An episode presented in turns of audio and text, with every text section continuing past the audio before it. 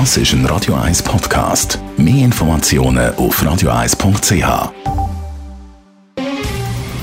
Der Finanztag auf Radio 1. Verstehen, was Menschen und den Markt bewegt. In Zusammenarbeit mit der Zürcher Privatbank Merki Baumann.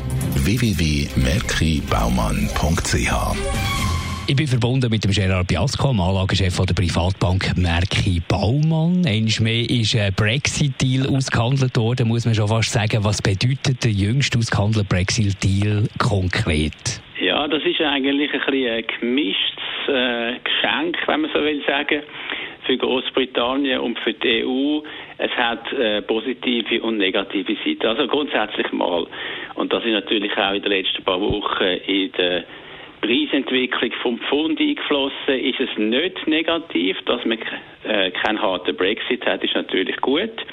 Und von dort her äh, kann man sagen, das ist eigentlich ein bisschen Preise auch schon eingeflossen. Aber was nicht positiv ist, eben doch nicht gut.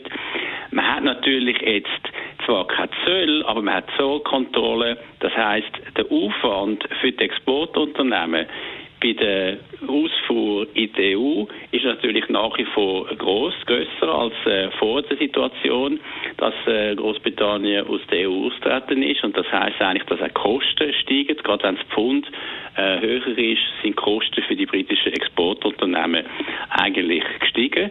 Und was man auch nicht ganz vergessen darf, was in dem Brexit-Deal eben nicht ähm, Bestandteil ist, sind Dienstleistungen und das ist der Hauptteil von der britischen Wirtschaftsaktivität, gerade Finanzdienstleistungen. Die ganzen Regeln, die werden, die Standards werden nicht einfach so weitergehen wie bisher. Also es ist ein bisschen ein gemischter Bag, eine gemischte Tasche sozusagen, ein gemischtes Resultat von dem Brexit-Deal für Großbritannien. Wie schätzt du das, Gerard? Wie dürfte sich die britische Wirtschaft entwickeln unter diesem Eindruck? Ich denke, halt doch nicht positiv.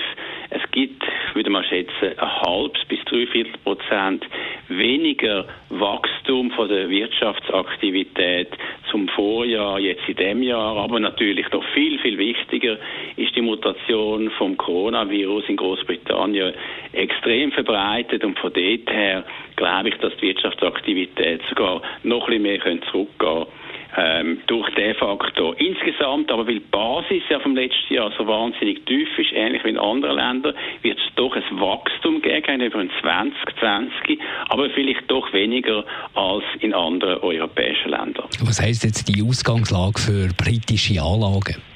Ja, man merkt natürlich schon an diesen verschiedenen Faktoren, positiv und negativ.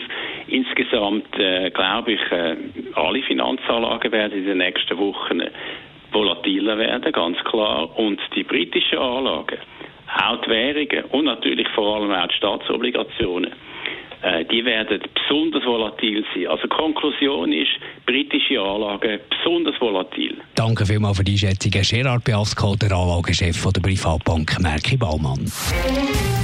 Der Finanztag gibt es auch als Podcast auf radioeis.ch. Präsentiert von der Zürcher Privatbank Merki Baumann. www.merkibaumann.ch